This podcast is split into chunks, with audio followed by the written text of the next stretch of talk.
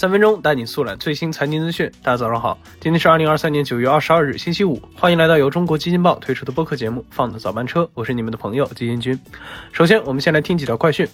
国新办九月二十一日上午就中国交通可持续发展情况举行发布会。发布会上，交通运输部表示，二零二三年中秋国庆假期从九月二十九日到十月六日，共八天，全国收费公路继续对七座以下含七座的小型客车免收通行费，免费时段是九月二十九日零点到十十月六日二十四点。昨日，蔚来汽车在 New In 二零二三未来创新科技日活动中，一口气推出了包括自研芯片、智能手机、整车全域操作系统以及未来全景互联体系 New Link。在业内看来，蔚来正在逐步围绕其电动汽车打造生态闭环。美国底特律汽车罢工正在进一步显现威力。截至周三，美汽车业罢工已导致约三千人被暂时解雇。美国汽车工人联合会主席称，如果本周五与三大车企的谈判仍没进展，罢工将持续升级。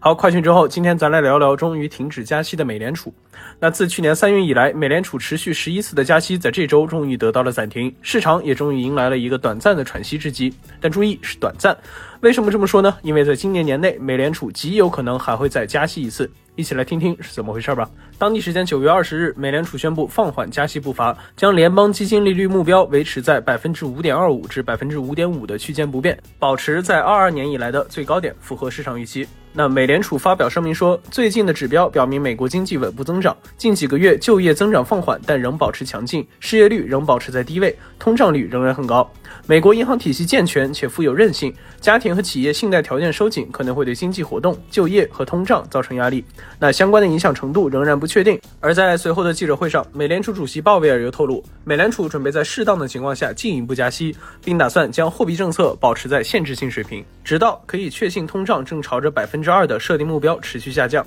美联储未来利率预测的点阵图显示。十九名投票委员中有十二名成员预计今年还会将有一次加息，利率中值预测显示明年仅会降息两次，而不是上一次会议预测的四次。而这样一种鹰派暂停，也让鲍威尔发表讲话时的美股三大指数由涨转跌，美国国债也遭到抛售，其中二年期、五年期和十年期的美国国债收益率均升至十多年来的最高水平。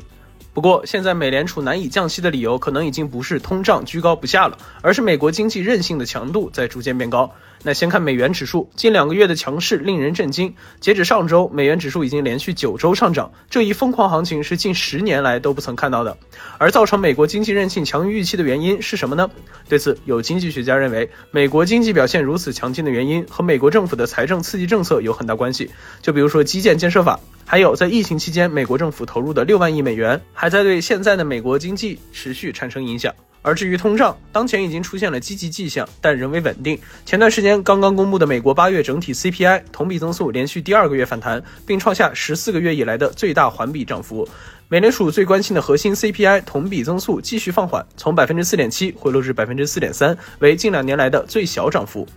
那有趣的是，目前油价大幅反弹，逐渐逼近一百美元一桶，再加上现在正在进行中的美国车企轰轰烈烈的大罢工。这两者也势必会对美联储在接下来的货币政策产生很大的影响。那虽然鲍威尔在会上一再强调，美联储倾向忽视能源价格的短期波动，同时不会就汽车业工人罢工、美国政府关门等问题做出评论，但明眼人都知道，这些房间里的大象，美联储是不可能不会在意的。而这一切的答案，还要等到美联储十月底的下一次货币政策例会才能揭晓。